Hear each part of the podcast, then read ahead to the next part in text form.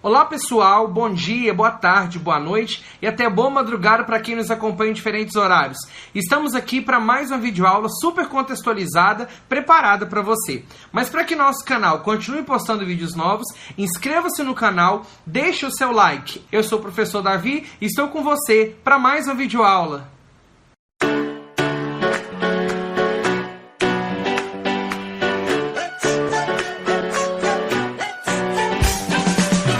Nesta aula, iniciaremos nosso estudo sobre legislação, trabalhando especificamente o Estatuto da Criança e do Adolescente, o ECA. Mas o que é o ECA? O Estatuto da Criança e do Adolescente é um conjunto de normas do ordenamento jurídico brasileiro que tem como objetivo a proteção integral da criança e do adolescente, aplicando medidas e expedindo encaminhamentos para o juiz. O ECA é o marco legal e regulatório dos direitos humanos de crianças e de adolescentes. Mas de onde ele veio? Qual sua origem? O ECA foi instituído pela Lei 8069 de 3 de julho de 1990, no mandato do então presidente Fernando Collor. Ele regulamenta os direitos de crianças e adolescentes, inspirado pelas diretrizes da Constituição Federal de 1988, ou seja, ele representa a sequência das ações que já estavam preconizadas na Constituição. Então quero convidá-lo a abrir o seu documento em PDF ou o seu estatuto impresso para que possamos fazer juntos um estudo e análise desse documento. Vem comigo. Lei 8069 ou 8069 de 3 de julho de 1990, que dispõe sobre o Estatuto da Criança e do Adolescente e da outras providências Sugiro que você acompanhe também com um caderno no seu lado para que você faça algumas anotações que sejam importantes para seu estudo, ok? Esta lei dispõe sobre a proteção integral da criança e do adolescente. Então, de uma forma geral, o Estatuto da Criança e do Adolescente, ele trata da proteção integral de crianças e adolescentes. Agora, muito interessante, qual a definição de criança e de adolescente conforme esse estatuto? Considera-se criança, para efeitos desta lei, a pessoa até 12 anos de idade incompletos e adolescente, aquela que, que tenha entre 12 e 18 anos de idade.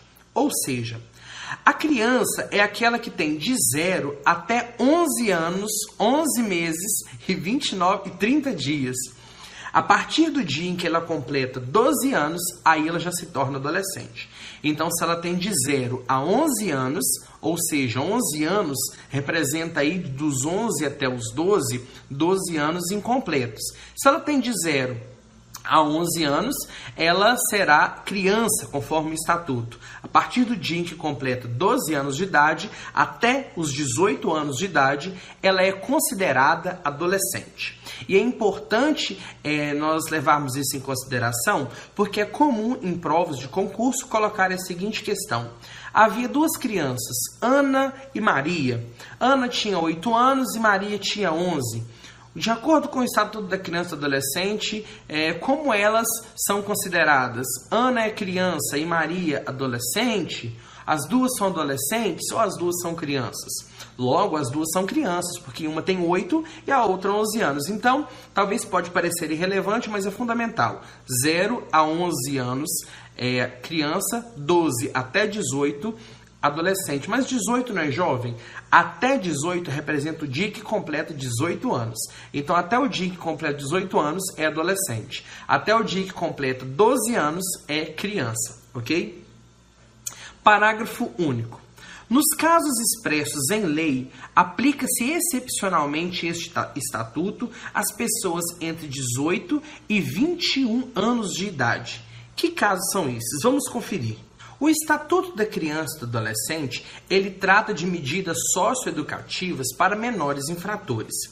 Porém, o parágrafo único do artigo 2 fala que nos casos expressos em lei, Esse estatuto será aplicado excepcionalmente a pessoas entre 18 e 21 anos. O que isso significa?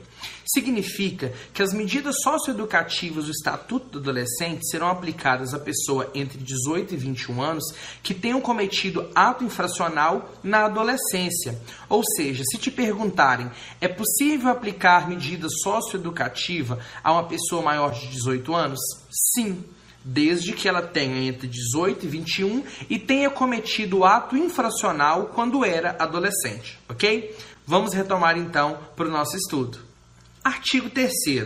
A criança e o adolescente gozam de todos os direitos fundamentais inerentes à pessoa humana, sem prejuízo da proteção integral de que trata esta lei, assegurando-se-lhes por lei ou por outros meios todas as oportunidades e facilidades a fim de lhes facultar o desenvolvimento físico, mental, moral, espiritual e social em condições de liberdade e de dignidade.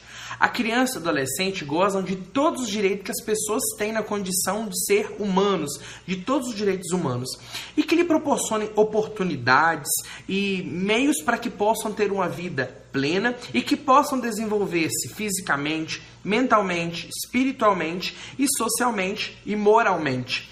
Observem que aqui nós temos cinco desenvolvimentos e cinco áreas pelas quais o desenvolvimento é facultado ao a criança e adolescente: físico, mental, moral, espiritual e social.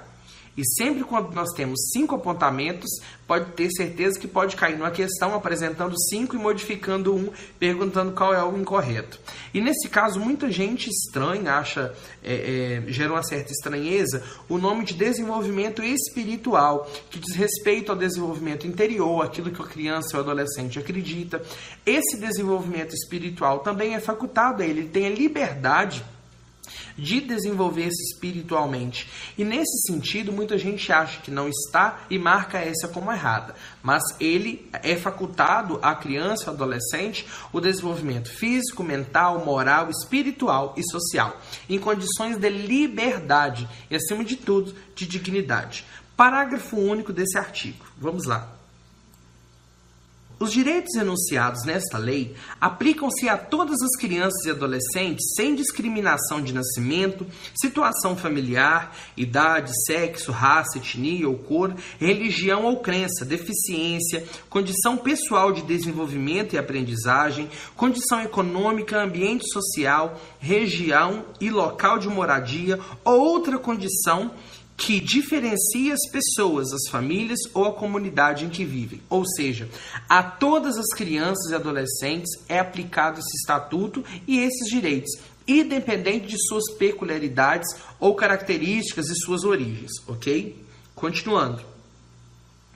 É dever da família, da comunidade, da sociedade em geral e do poder público assegurar com absoluta prioridade a efetivação dos direitos referentes à vida, à saúde, à alimentação, à educação, ao esporte, ao lazer, à profissionalização, à cultura, à dignidade, ao respeito, à liberdade, à convivência familiar e comunitária. Ou seja, é dever de um conjunto de pessoas fazer com que a criança ou adolescente tenha acesso a esses direitos. Vamos retornar, retomar aqui esse artigo 4 porque eu quero estudá-lo mais detalhadamente, ok? Vou colocar ele aqui no alto da tela para fazer melhores marcações. É dever de quem assegurar com absoluta prioridade a efetivação dos direitos à criança e adolescente. Vejam só, é dever da família, da comunidade, da sociedade em geral e do poder público. Então são quatro, é, quatro elementos aí que possuem responsabilidades e deveres quanto a criança e o adolescente. Então, como eu disse, sempre quando tiver quatro ou cinco itens, marquem e anotem, porque pode sair dali uma questão. Então, é dever deles assegurar o quê? Assegurar com absoluta prioridade a efetivação dos direitos referentes à vida. Vamos marcar todos aqui a vida, saúde, alimentação, educação, esporte, lazer, profissionalização, cultura, dignidade, respeito, liberdade, convivência familiar e comunitária. Então, esses é, elementos e, e, indivíduos aqui do contexto geral devem assegurar a criança, adolescente direitos nessas diferentes áreas, ok? Parágrafo único. A garantia de prioridade, não se fala de prioridade, então a garantia de prioridade corresponde ao que? O que corresponde à prioridade que dá-se à criança e ao adolescente? A primazia de receber proteção e socorro em quaisquer circunstâncias. Lembre que nós falamos aqui em cima, assegurar com absoluta prioridade. Então, como que se dará essa prioridade? Primazia de receber proteção e socorro em quaisquer circunstâncias é, por exemplo, no incêndio, tem várias pessoas para ser, serem salvas.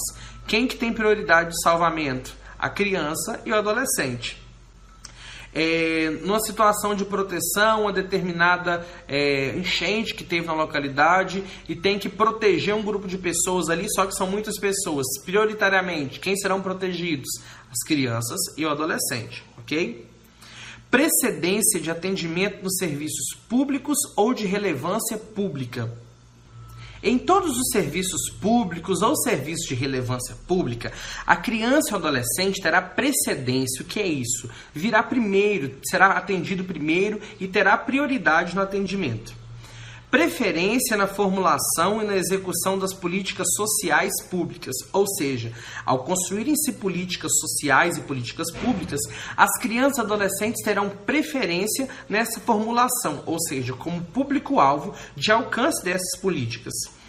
D. Destinação privilegiada de recursos públicos nas áreas relacionadas com a proteção à infância e à juventude. Ou seja, que nessas áreas de proteção à criança e à juventude é, tenham recursos privilegiados que favoreçam a construção de estratégias e políticas nesse sentido. Artigo 5. Nenhuma criança ou adolescente será objeto de qualquer forma de negligência, discriminação, exploração, violência, crueldade e opressão punido na forma da lei qualquer atentado por ação ou omissão aos seus direitos fundamentais. Aqueles que agirem contra os direitos da criança e do adolescente, ou talvez se omitirem também quanto a esses direitos, eles serão punidos na forma da lei para que todos eles, todas elas, não sejam negligenciadas, discriminadas, exploradas ou violentadas, e que nenhuma forma de crueldade ou opressão é, seja aplicada à criança ou adolescente. Na interpretação desta lei, levar-se-ão em conta os fins sociais a que ela se dirige, as exigências do bem comum, os direitos e deveres individuais e coletivos e a condição peculiar da criança e do adolescente como pessoas em desenvolvimento. Ou seja, ao interpretar essa lei, entenda-se a condição da criança, do adolescente, a que ela se destine e quais são suas finalidades em gerais, observando os direitos e, e, e deveres individuais e coletivos das crianças, do adolescente e de toda a sociedade, ok? O título 2, que trata dos direitos fundamentais. Nós falaremos de diferentes direitos dentro do Estatuto da Criança e do Adolescente, direitos que eles possuem. Mas dentro de cada direito, nós vamos falar um pouco da área que abrange cada um, ok? Vamos falar do capítulo 1 que fala do direito à vida e do direito à saúde. Artigo 7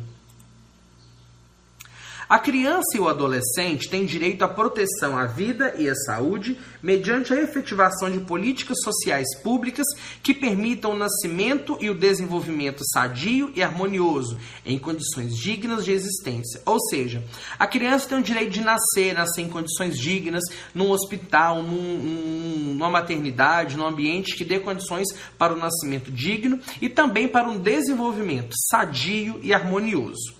Artigo 8 é assegurado a todas as mulheres o acesso aos programas e às políticas de saúde da mulher e de planejamento reprodutivo, e às gestantes, nutrição adequada, atenção humanizada à gravidez, ao parto e ao puerpério e atendimento no pré-natal, perinatal e pós-natal integral no âmbito do Sistema Único de Saúde. Ou seja, o Sistema Único de Saúde ele irá fazer o acompanhamento e deve fornecer às mulheres, de uma forma geral, é, um atendimento voltado para a saúde da mulher, a atenção quanto ao planejamento reprodutivo, a sua programação, e aquelas que já estão grávidas, as gestantes, é, que elas tenham um acompanhamento relacionado à sua nutrição, um atendimento humanizado relacionado à gravidez, que a acompanhe de perto, ao momento do parto, ao puerpério, que, se, que representa aqui o resguardo, né? Aquele tempo após o parto, o atendimento durante todas as fases da sua gestação, antes do nascimento, no nascimento e após o nascimento. E todo esse atendimento deve ser feito no Sistema Único de Saúde, para que todos tenham acesso a, a, esse atendimento e que as crianças venham nascer e se desenvolver com condições de dignidade. Parágrafo 1.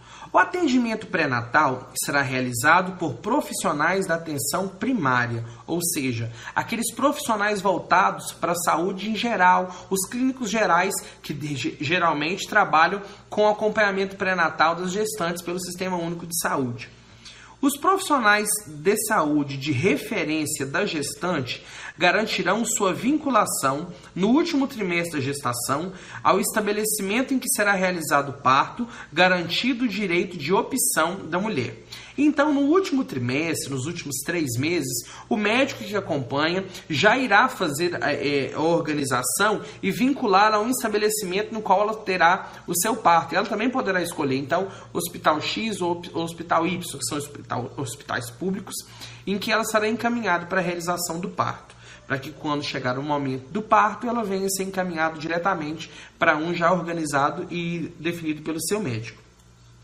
Os serviços de saúde onde o parto for realizado assegurarão às mulheres e aos seus filhos recém-nascidos auto-hospitalar responsável e contra-referência na atenção primária, bem como o acesso a outros serviços e a grupos de apoio à amamentação. Ou seja, a grávida que será atendida numa maternidade ou no hospital terá garantido o direito de atendimento adequado, uma alta coerente que venha é, é, receber alta no momento correto, que venha ser acompanhado dentro da, da maternidade orientada quanto questões de amamentação e de cuidado da criança.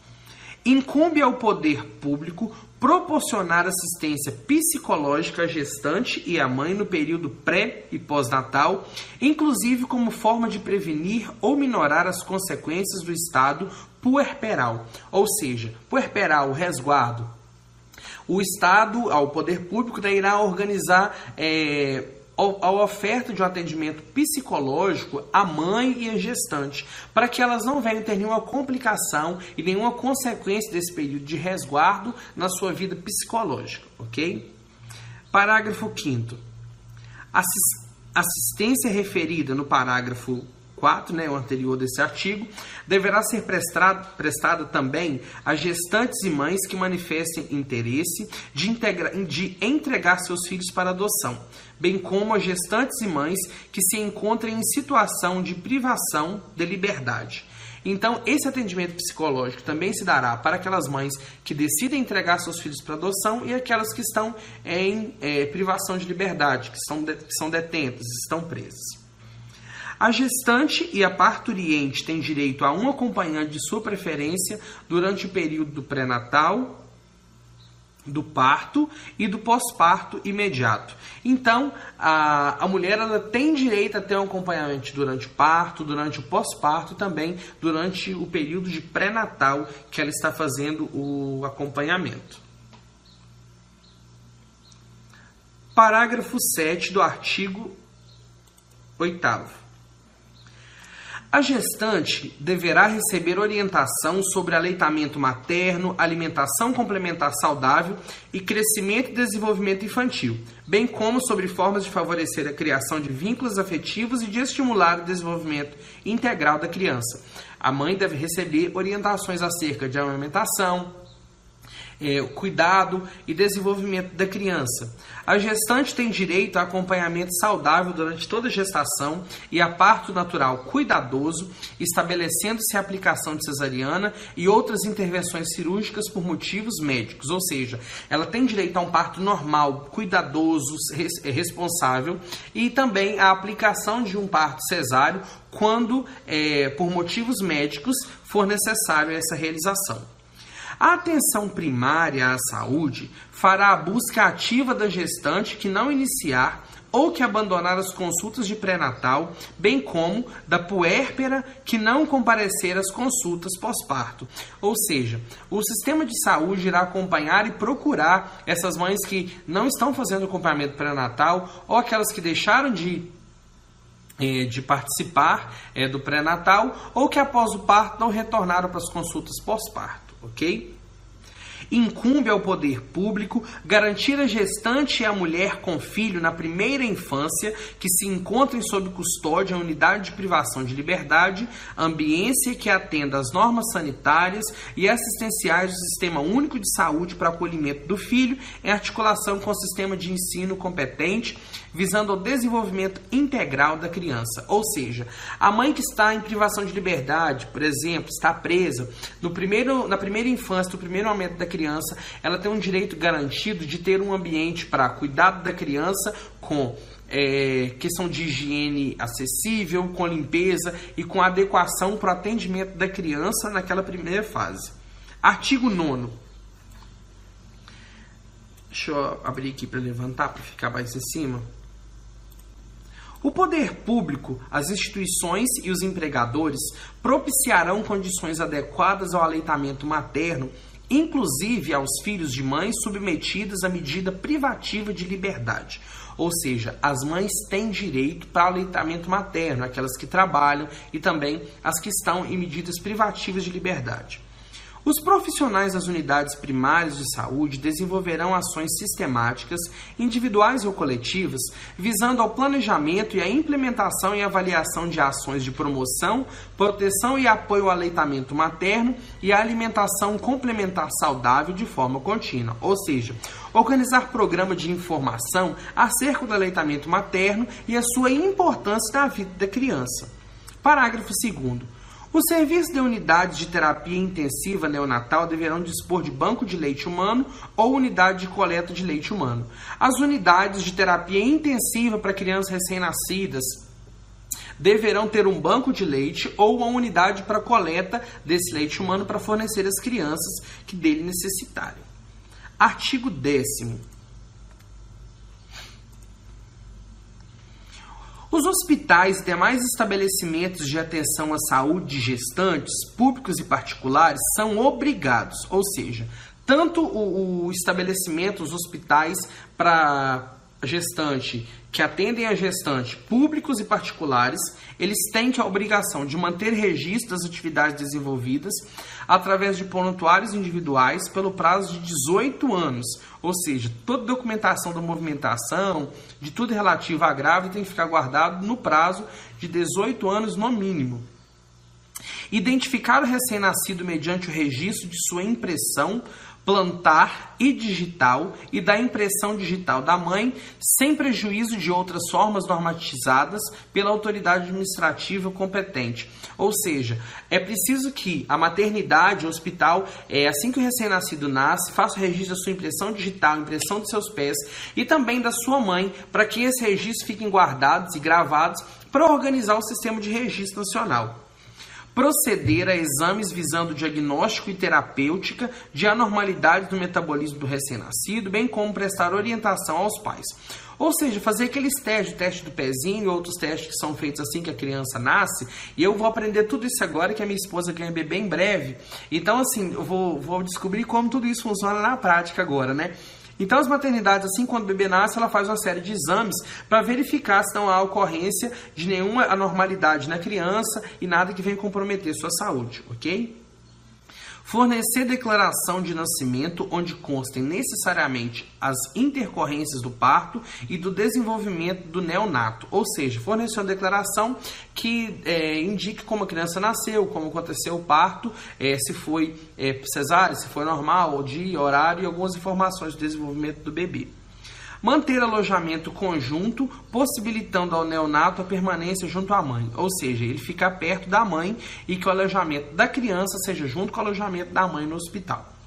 Acompanhar a prática do processo de amamentação, prestando orientação quanto à técnica adequada, enquanto a mãe permanecer na unidade hospitalar, utilizando o corpo técnico já existente. Ou seja, o hospital terá um, no seu corpo técnico é, pessoas que orientarão ou também utilizar os profissionais da área é, para orientar a mãe quanto à questão da amamentação enquanto ela estiver na maternidade ou no hospital.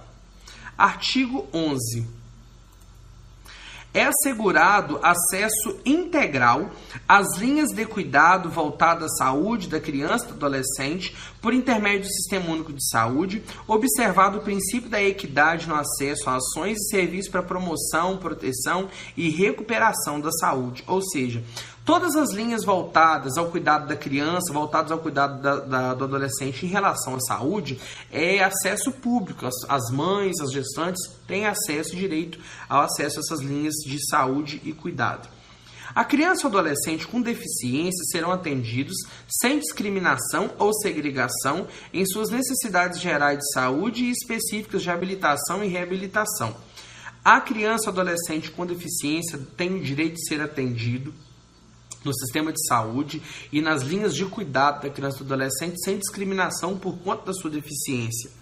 Incumbe ao poder público fornecer gratuitamente àqueles que necessitarem medicamentos, órteses, próteses e outras tecnologias assistivas relativas ao tratamento, habilitação ou reabilitação para crianças e adolescentes de acordo com as linhas de cuidado voltadas às suas necessidades específicas a criança ou adolescente que necessita de prótese, órtese, é, tecnologias assistivas. O que são tecnologias assistivas? São aqueles recursos que facilitam a mobilidade e o acesso daquelas crianças é, e é, adolescentes, daquelas pessoas né, com deficiência. Então, o poder público tem é, a incumbência de fornecer gratuitamente às pessoas que necessitarem desses medicamentos e equipamentos para facilitarem a sua vida e a sua ambientação na sociedade.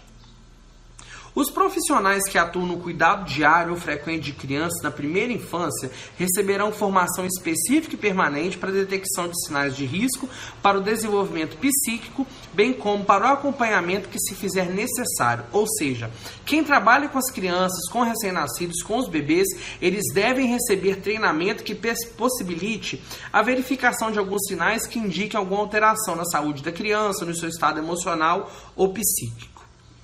Artigo 12. É, os estabelecimentos de atendimento à saúde, inclusive as unidades neonatais de terapia intensiva e de cuidados intermediários, deverão proporcionar condições para permanência em tempo integral de um dos pais ou responsável nos casos de internação da criança ou do adolescente ou seja, quando criança ou adolescente estiver internado no hospital, no, no, no, no centro de assistência médica, ele tem direito a um acompanhante. Em casos de suspeita ou confirmação de castigo físico ou tratamento cruel ou degradante e de maus tratos contra criança ou adolescente, serão obrigatoriamente comunicados ao conselho tutelar da respectiva localidade sem prejuízos de outras providências legais. Ou seja, se for suspeito que a criança e adolescente que chegou no hospital, a gente está falando aqui de estabelecimento de saúde, é, se foi confirmado que ele está confirmado ou suspeito que ele teve tratamento cruel, degradante ou castigo físico, o conselho tutelar deve ser comunicado imediatamente para que ele tome providências é, cabíveis. Parágrafo 1 as gestantes ou mães que manifestem interesse em entregar seu filho para adoção serão obrigatoriamente encaminhadas, sem constrangimento, à Justiça da Infância e da Juventude. Aquelas que têm o desejo de entregar a criança serão encaminhadas para a parte jurídica que trata dessa área. Parágrafo 2. Os serviços de saúde em suas diferentes portas de entrada, o serviço de assistência social em seu componente especializado, o Centro de Referência Especializado de Assistência Social, o CRAS, e os demais órgãos do Sistema de Garantia de Direito da Criança e do Adolescente deverão conferir máxima prioridade ao atendimento das crianças na faixa etária da primeira infância, com suspeita ou confirmação de violência de qualquer natureza, formulando projeto terapêutico singular que inclua intervenção e rede e, se necessário, acompanhamento domiciliar. Ou seja, o serviço que trata e que cuida da criança e do adolescente deve ter um atendimento é, prioritário dar máxima atenção à criança com suspeita de violência no seu âmbito familiar, ok? É, artigo 14. O Sistema Único de Saúde promoverá programas de assistência médica e odontológica para a prevenção das enfermidades que ordinariamente afetam a população infantil e campanhas de educação sanitária para pais, educadores e alunos. Ou seja, deve-se organizar campanhas de proteção e de cuidado da saúde da criança, odontológicas na área da saúde. Então, por isso que tem essas campanhas de vacina. É, regularmente, o, sistema, a, o Ministério da Saúde, através das secretarias municipais de saúde, envia os dentistas para as escolas, que dão orientações, fornecem kits de higiene bucal, ou seja, tudo dentro da área do cuidado da saúde da criança. É obrigatória a vacinação das crianças nos casos recomendados pelas autoridades sanitárias. Então, a todos têm que se é, vacinar contra sarampo, contra hepatite B, contra febre amarela. Então, é obrigatório que as crianças sejam vacinadas, ok? Parágrafo 2 o Sistema Único de Saúde promoverá a atenção à saúde bucal das crianças e das gestantes de forma transversal, integral e intersetorial com as demais linhas de cuidado direcionada à mulher e a criança. Ou seja, o Sistema Único de Saúde, o SUS, ele vai fazer um alinhamento do cuidado com a gestante, com todos os setores que cuidam da sua saúde e cuidam da saúde da criança, comunicando, obtendo informações para que ela e a criança venham a ser assistidos com demais, com todos os cuidados relacionados à saúde bucal, ok? Entendendo que isso é algo muito importante para que ela seja assistida durante a sua gestação e também para a criança seja assistida na sua vida parágrafo 3, 4 e 5. A atenção odontológica à criança terá função educativa, protetiva e será prestada inicialmente antes do bebê nascer, por meio de aconselhamento pré-natal e posteriormente no sexto e no décimo segundo anos de vida, com orientações sobre saúde bucal. Antes da criança nascer, antes do bebê nascer, a mãe já vai ter orientações sobre o cuidado com a saúde bucal da criança durante o pré-natal. No sexto e no décimo segundo ano de vida, haverá orientações sobre saúde bucal. Com 6 anos e com 12 anos, deve comparecer ao dentista da unidade de saúde para receber orientações para ter os cuidados odontológicos necessários. A criança com necessidade de cuidados odontológicos especiais será atendida pelo Sistema Único de Saúde, que fará o atendimento através dos dentistas do SUS. É obrigatória a aplicação a todas as crianças nos seus primeiros 18 meses de vida de protocolo ou outro instrumento construído com a finalidade de facilitar a detecção em consulta pediátrica de acompanhamento da criança de risco para o seu desenvolvimento psíquico. Ou seja, se a criança possui algum risco para o seu desenvolvimento psíquico, nos 18 primeiros meses de vida, o pediatra deve acompanhar, deve verificar e deve possuir um instrumento que faça esse registro e que tenha é, é, a obtenção de informações através desses registros da criança para poder, no caso, detectar algumas doenças de natureza psíquica que venham prejudicar o desenvolvimento da criança. Ok? Vamos falar do capítulo 2, que trata do direito à liberdade, é, ao respeito e à dignidade. Beleza? Artigo 15. A criança e o adolescente têm direito à liberdade, ao respeito e à dignidade como pessoas humanas em processo de desenvolvimento e como sujeitos de direitos civis, humanos e sociais garantidos na Constituição e nas leis. Ou seja, a criança e o adolescente têm seus direitos garantidos. O direito à liberdade compreende os seguintes aspectos, ou seja, nós não falamos que a criança ou adolescente tem direito à liberdade. Agora, é, o que compreende, o que representa esses direitos à liberdade? direito de ir, vir e estar nos logradouros públicos e espaços comunitários, ressalvadas as restrições legais. Ou seja, ele pode estar em locais públicos, ele pode ir, pode vir, ressalva aqui as questões de restrições, por exemplo, até 10 horas da noite, até 9 horas. Então, existem casos que a lei proíbe eh, crianças de frequentarem determinado horário, mas fora isso, ela tem o direito de ir e o direito de vir direito de opinião e de expressão, ou seja, de emitir suas opiniões, de dar suas ideias, de se expressar. Crença e culto religioso. Crianças e adolescentes têm o direito de crer, de frequentar espaços religiosos de acordo com a sua liberdade. Brincar, praticar esportes e divertir-se é direito da criança. Participar da vida familiar e comunitária sem discriminação é direito dele, direito à vida familiar, à vida comunitária, convivência em comunidade. Participar da vida política na forma da lei, ou seja, de que forma ele pode participar? A partir de 16 anos, com voto. Até, até os 16 anos, ele pode se opinar, pode se expressar, é direito da criança. Buscar refúgio, auxílio e orientação. Sempre que necessário, a criança tem a liberdade de buscar refúgio, buscar proteção e também orientação. Artigo 17. O direito ao respeito consiste na inviolabilidade da integridade física, psíquica e moral da criança e do adolescente, abrangendo a preservação da imagem, identidade, autonomia, dos valores, ideias e crenças dos espaços e objetos pessoais.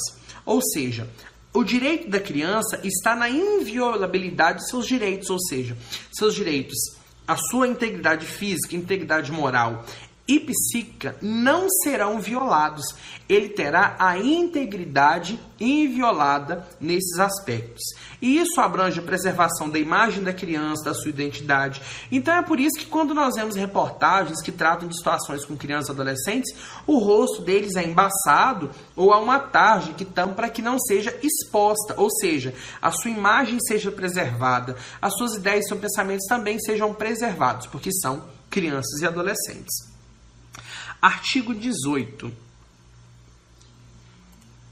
É dever de todos velar pela dignidade da criança e do adolescente, pondo-os a salvo de qualquer tratamento desumano, violento, aterrorizante, vexatório ou constrangedor.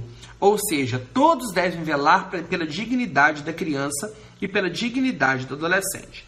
E eles devem estar a salvo de qualquer tratamento que for desumano, for tratamento de violência, que venha aterrorizá-los, venha amedrontá-los. E tem muita gente que gosta de fazer medo, de aterrorizar a criança de forma é, é, intensa, de forma significativa. Isso é proibido, então fique ligado com isso.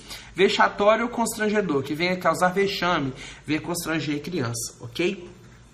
No ano de 2014, com a intensificação das discussões acerca da proteção e do cuidado com a criança, foi instituída uma, uma lei, a Lei de números 13010 de 2014, que foi é, conhecido como a Lei da Palmada. Essa Lei da Palmada também é conhecida como Lei Menino Bernardo e ela foi é, apoiada por grandes celebridades e especialmente a Xuxa Meneghel, a apresentadora é, Xuxa Meneghel, que tem um trabalho voltado para criança.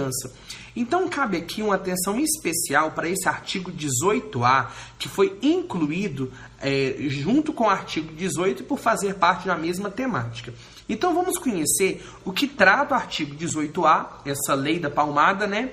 E vamos compreendê-la de uma maneira menor para que não tenhamos o conhecimento equivocado da mesma. A criança e o adolescente têm o direito de ser educados e cuidados sem o uso de castigo físico ou de tratamento cruel ou degradante, como formas de correção, disciplina, educação ou qualquer outro pretexto pelos pais, pelos integrantes da família ampliada, pelos responsáveis, pelos agentes públicos executores de medidas socioeducativas ou por qualquer pessoa encarregada de cuidar deles, tratá-los, educá-los ou protegê-los. Então vamos lá, analisando passo a passo. A criança ela tem o direito de ser educada e cuidada sem castigo físico. Ou seja, no seu cuidado, na sua criação, na sua educação, ela tem o direito de não ter nenhum castigo físico ou nenhum tratamento cruel ou degradante. Esse castigo físico, esse tratamento cruel ou degradante não podem ser nenhuma forma de correção, nenhuma forma de disciplina e nenhuma forma de educação, nem por nenhum outro pretexto. E aqui esse artigo está falando que essa proibição aplica-se a todos, mas está expressamente destinada àqueles que têm um contato direto com a criança. Primeiramente, os pais. Os pais estão proibidos os integrantes da família ampliada. O que é a família ampliada? Que não são os pais, aí já entra os irmãos, os tios, os avós. Os responsáveis, no caso daqueles que não moram com os pais.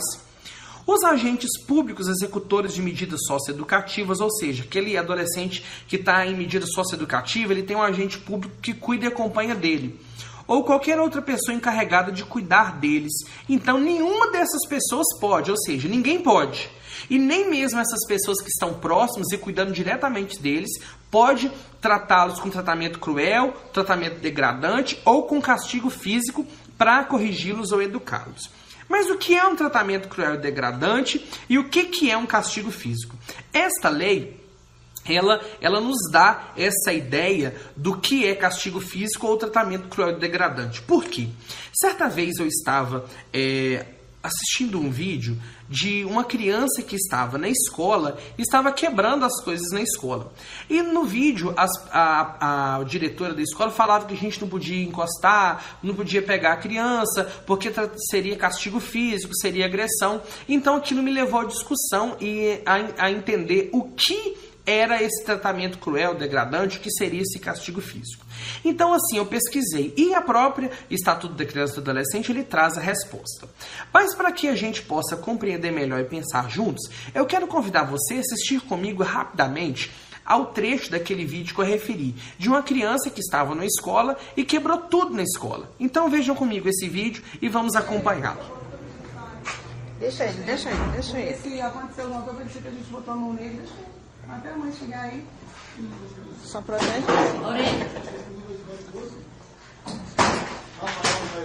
Licença. Segura a porta aí. Mas não adianta, ver o quê? A gente não pode bater nele, a gente não pode segurar ele. Eu também, a mãe chamou, não. Deixa a mãe ver, mas ele tem que ver o que ele está fazendo. Oi, sol. Lorena, não segura. Não segura, não segura. Não segura. Não Deixa segura. quebrar que amanhã ele vai pagar por isso. Solta a cadeira.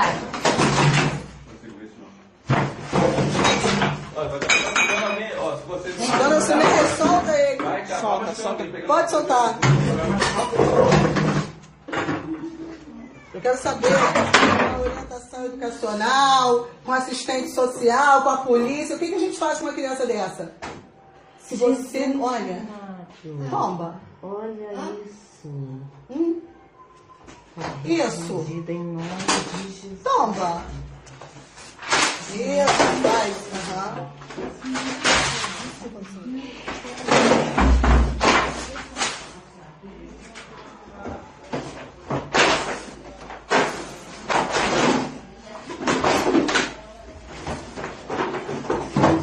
Não mexa no original, hein? Eu já Olha vi só. não, hein? Fernanda. Deixa. Deixa ele. Ele tem que respeitar alguém desse menino. Chamar o bombeiro? Chama. Chama. Cadê? Chama a polícia. O bombeiro é o quê? Senta aqui. Senta aqui, o bombeiro. gente, Pelo amor de Deus. Nove, três.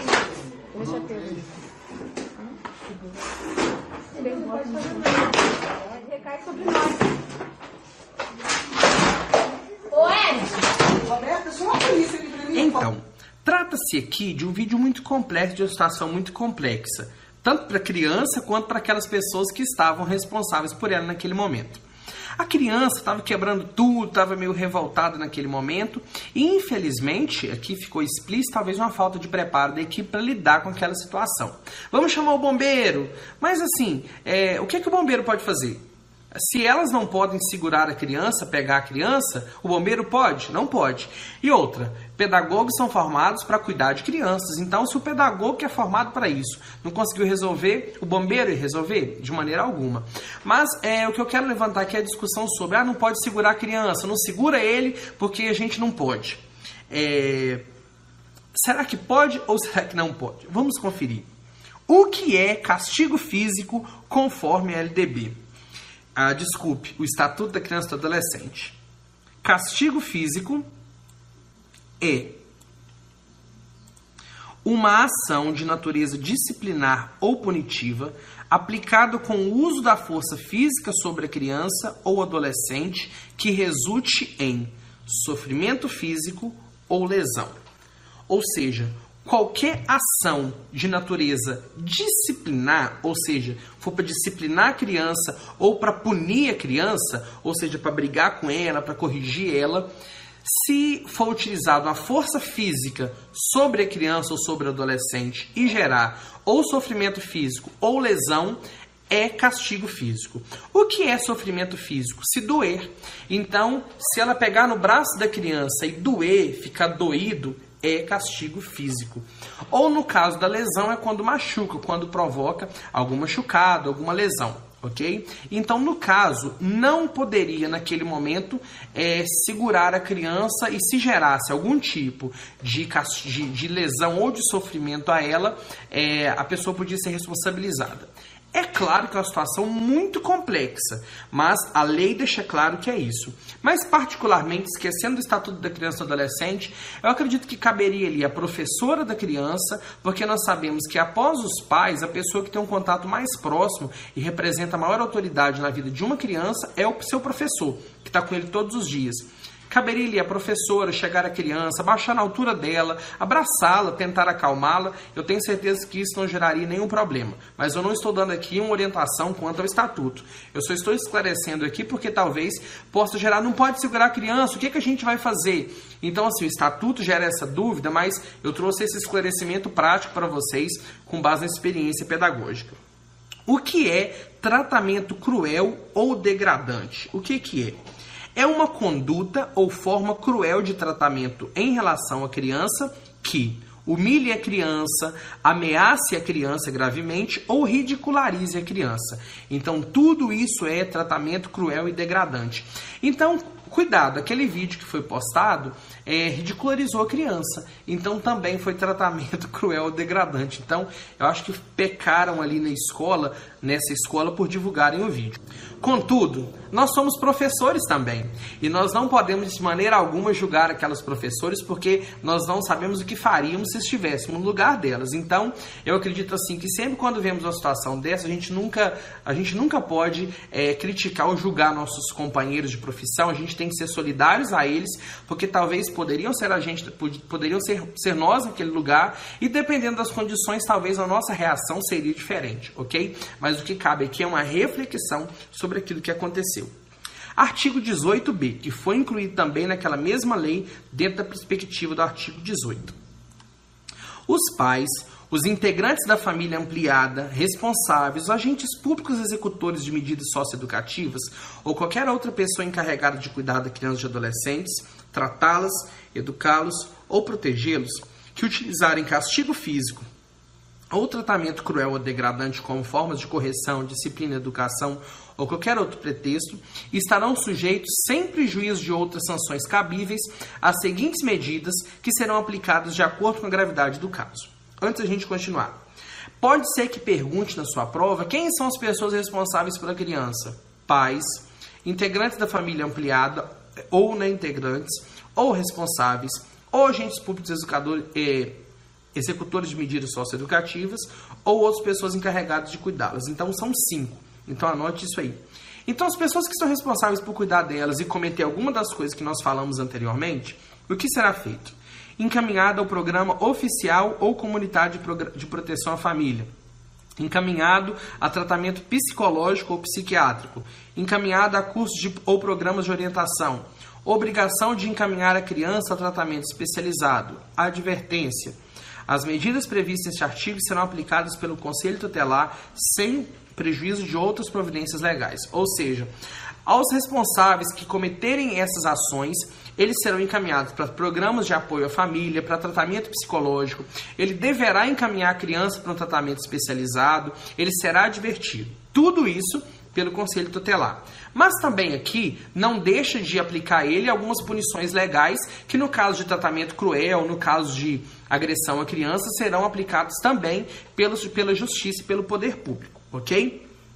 Vimos aqui esses artigos e aspectos que tratam de uma forma geral do cuidado da criança. Tivemos essa visão inicial do Estatuto da Criança e do Adolescente. Cabe agora rever, reler e depois faça o seu simulado, responda as questões. Espero que você mande muito bem nelas, tá bom? Por enquanto é só. Nós continuamos o Estatuto da Criança e do Adolescente na próxima aula. Um grande abraço e até mais, pessoal!